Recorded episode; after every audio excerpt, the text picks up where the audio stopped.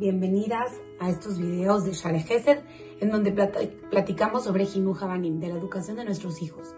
Hemos estado hablando sobre todo lo que es la motivación y todo lo que implica la motivación en torno a la educación de nuestros hijos. Pensamos que motivar es nada más una cuestión de en el momento, pero hemos estado viendo al transcurso de todas estas semanas que al motivar podemos trabajar e implementar muchas otras habilidades y cosas que queremos que nuestros hijos empiecen a implementar en su vida. Hoy quiero hablar de un aspecto muy importante que es las críticas constructivas. Como padres sabemos que tenemos dos obligaciones en torno a la educación. Uno es el brindar amor. Tenemos que brindar amor.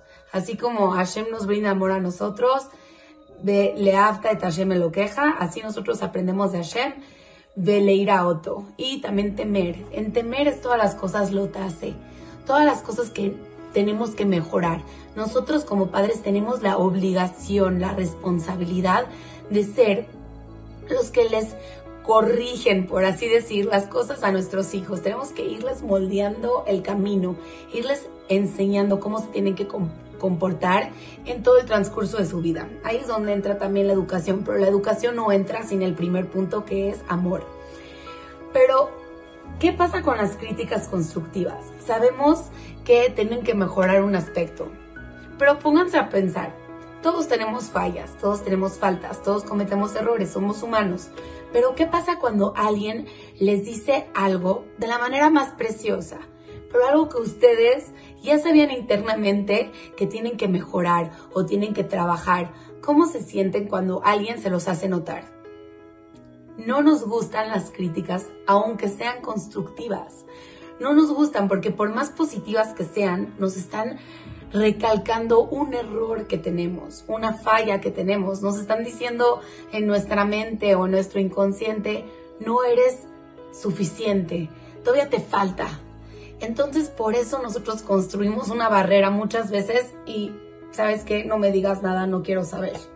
O a veces hasta Hazal nos dice que tenemos una actitud en la que alguien te viene a demostrar tus fallas, aunque sean críticas constructivas, y entonces muchas veces tomamos una actitud como de, de defensa en que decimos, sí, tal vez yo tengo estas fallas, pero tú tienes muchas más. ¿Quién eres tú para decírmelas? Entonces entramos como en un conflicto y Muchas veces no queremos tener una relación mala con nuestros hijos y tendemos a no hacer estas críticas constructivas, que son básicas.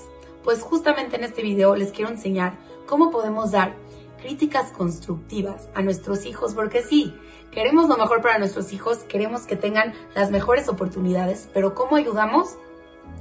a realzar estas críticas constructivas sin hacerlos sentir mal o ni siquiera hacer sentir mal, sin que nos rechacen.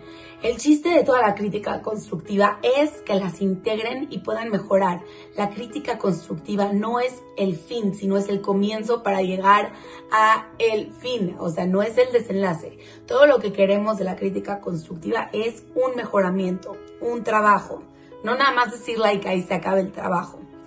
Las críticas constructivas es que en el momento que nuestro hijo está haciendo algo que no está completamente bien, nosotros podemos llegar e intervenir un poquito en la situación para que corrija el error. Por ejemplo, siempre pongo ejemplos parecidos, pero está haciendo la cama, ¿no? Está haciendo la cama y nos dimos cuenta que está poniendo la colcha antes que la sábana. Entonces nosotros generalmente vamos a decirle, no, ¿qué crees? Así no se hace, vamos a quitar la colcha y vamos a poner la sábana. Pero si en vez de hacer esto, empezamos a recalcar el error con motivación, diciéndole, wow, vas increíble, ¿qué crees? Te va a quedar mucho más, mucho mejor hecho si primero pones la sábana, la extiendes bien y después pones la colcha. Así vas a dormir mucho más cómodo en la noche. Esta motivación va a hacer que él solito corrija su error y es una crítica constructiva al fin y al caso. No estamos recalcando el error, no lo estamos haciendo sentir de menos y al fin y al cabo él solito lo está corrigiendo, no lo estamos haciendo por él. Cuando una crítica constructiva viene con una motivación y viene nada más como no a destacar el error, sino a corregir una práctica que están haciendo, ahí es cuando los niños lo pueden integrar y en realidad llevar a cabo. Shlomo Amelech nos dice en Mishle que el padre que ama a su hijo es el padre que va a brindarle estas críticas constructivas y lo, va a reprender. Y el papá que en verdad deja que su hijo haga lo que sea, es el papá que odia a sus hijos, el que no los atiende.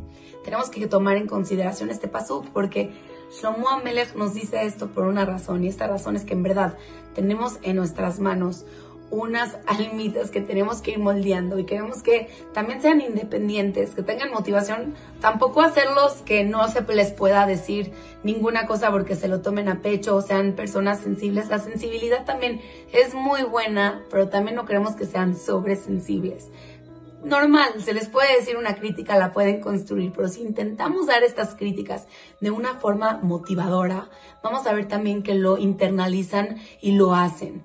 Cuando alguien te da una crítica constructiva y te lo tomas como una ofensa, no la interiorizas y no trabajas sobre ella y vamos a continuar con el error.